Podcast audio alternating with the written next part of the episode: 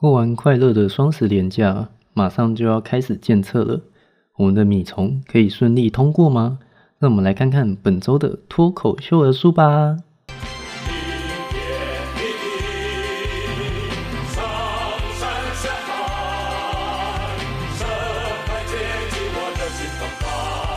嘿，米虫回来喽！这一集节目用举光日来开头，好像还不错。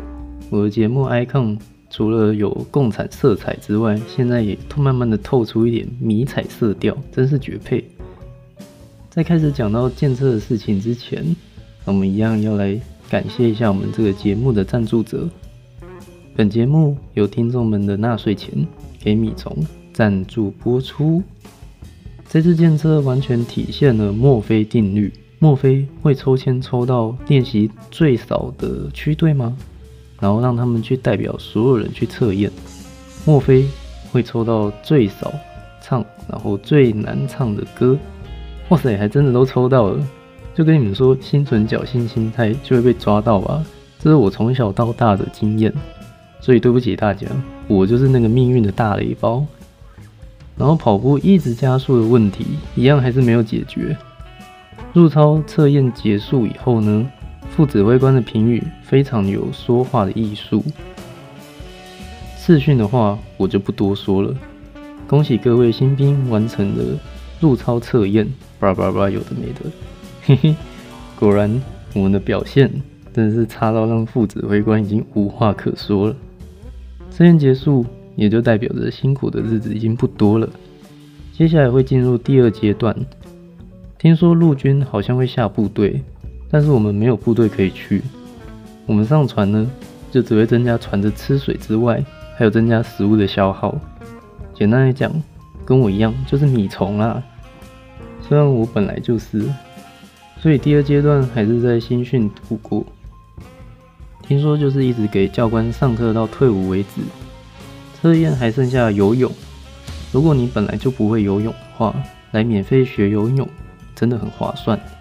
唯一要注意的就是身体要能够抵抗那个脏。我预估我接下来会红眼加皮肤痒两个礼拜吧。划算归划算，临高归临高。就算你身体能够抵抗所有人混合在池中的男资和妹资，你还必须要会抵抗军中的教学方法，真的超麻烦的。在水中要排队看齐，一个口令一个动作。反正原本在陆地上一切麻烦的东西，只是换在水中进行而已。国军的目标也很简单，其实只是要让多数人可以游泳通过而已。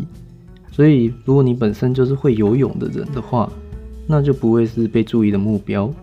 除此之外，你还可以看到一次很多人学习游泳，非常的壮观。大量填鸭式下的教学教出来呢，可以让你从旱鸭子。变成半鸭子，你会看到原地蛙式游泳，它的动作是蛙式，非常正确标准，但却完全不会前进，或者是上下蛙，有很明显的上浮跟下沉。我猜潜进国造的技巧应该都拿在我们身上使用了，加上他们会怕吸不到气，然后口会开很开，看起来就在大口喝水。我们称这种游法的人叫做基隆级的军舰。因为他们吃水很深，我被分配到已经会游泳的组别。原本很期待有很多自由的时间，可以练一下自由式或蝶式。开训的时候，长官甚至还夸下海口说有很多的救生员可以让我们放心的游。那我真是太天真了，怎么可能让我们自由的乱游呢？只有给我们很多自由的发呆时间。在泳池也不好带书，我的 podcast 手稿也被弄湿，真的很麻烦。这个时候呢，小型而且可以动脑度过时间的小游戏速读，就变成非常棒的娱乐，是很厉害的时间杀手。它就像军事训练役的训练，花了一堆时间，也很难说到底是有什么成果。玩速读会没有半点成果，其实还是要怪我们自己啊。因为我们去上网找了最困难的题目，花了一整天也都解不出来，这样子就有理由说绝对不是当兵变成笨蛋，只是题目太难而已。过了几天以后，大家的手感慢慢开始出来了，很多人开始把题目解出来，甚至早上刚拿到题目，不到中午就把它解完了，那他们下午就只能发继续发呆而已。第一次看到，真的是当兵越当越聪明的。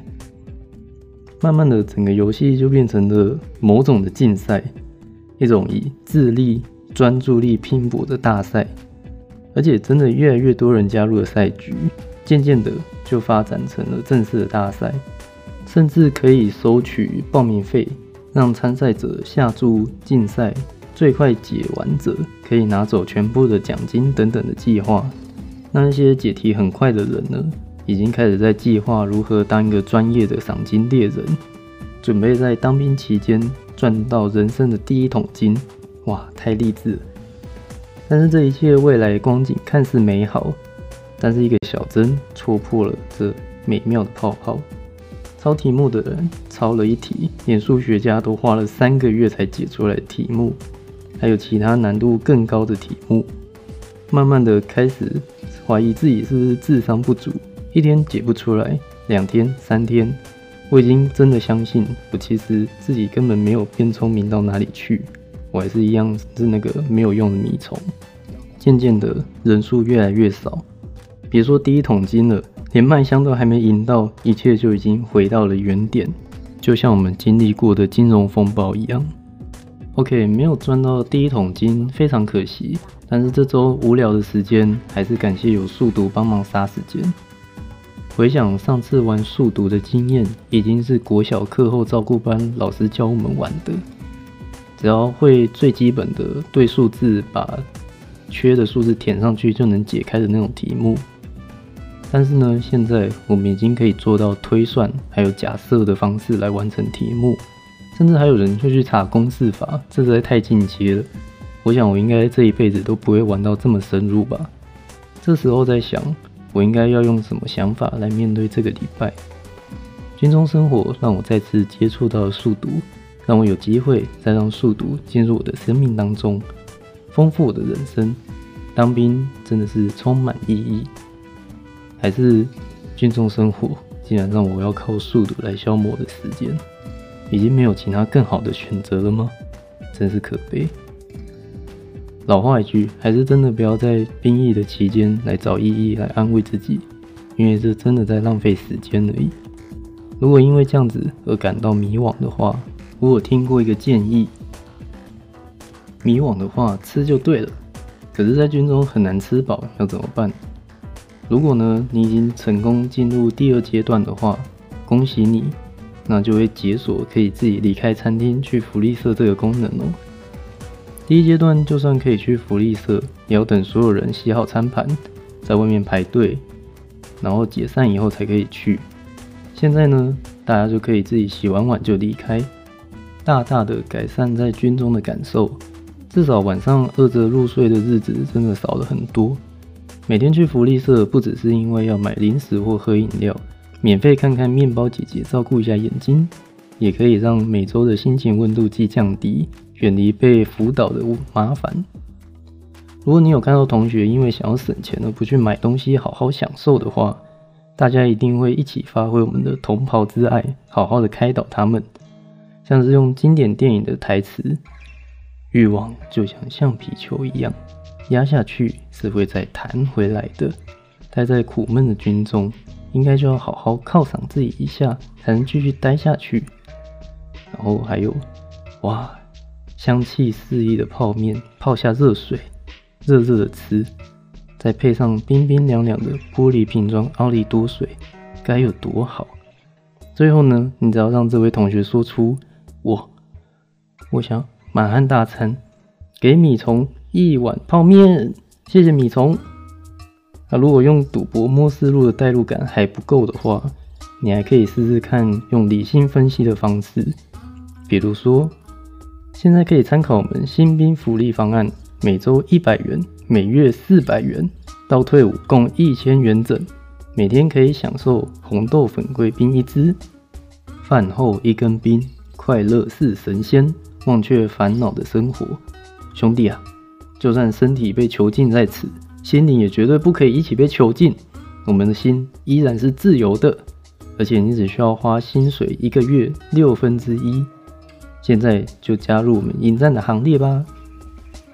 然后呢，跟着好友一起吃吃喝喝，还能得到平时不容易得到的情报。就生存方面来说，也是非常重要的。利用时间看书的话，就要使用上课无聊的时间看。幺八的社交时间，那就好好的享受食物、饮料，还有最原始的人类社交网络。之后出社会，可能真的也没什么时间可以这样吃吃喝喝了吧。那本周还有其他特别的活动，就是一些小型的测验，像测验项目有灭火、堵漏跟投撇缆绳。很多项目在海事学校都已经学过了，但是军队的方法又会有一些些微的不同。像是灭火的话，我们不太需要喊很多奇怪的口令，还有一些奇怪的步伐，直接拉水龙带就分两组，攻击组跟保护组，那就过去灭火了。一开始在教步伐的时候呢，看起来真的很像奇怪的邪教仪式。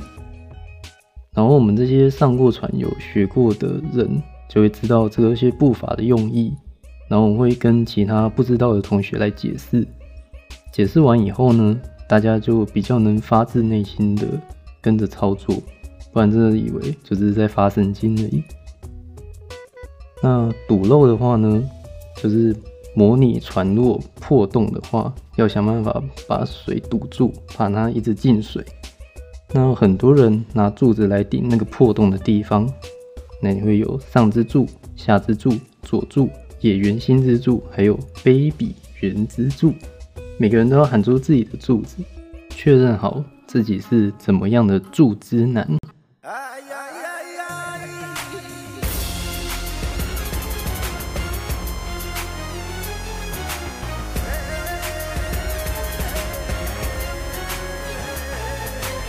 你就能理解这个操演是多么的有压力了。吸气、踏步都不能踏错，最后还有令所有人都回味的口令：堵漏班。开始堵漏，堵漏开始，然后呢，大家就会带着自己的柱子一阵乒乒乓乓，把那个洞压好，然后就完成了训练。这对我们这种有上船的人来说，也真的是非常新的东西。想起来刚入伍的时候，他有给我们播放新训的影片，那有个女兵很兴奋地分享她学会堵漏的心得。她说：“哇，原来还可以拿漏来堵漏啊！”那这时候，我的同学就冷冷的说：“对啊，你不知道吗？你就是这样被制造出来的。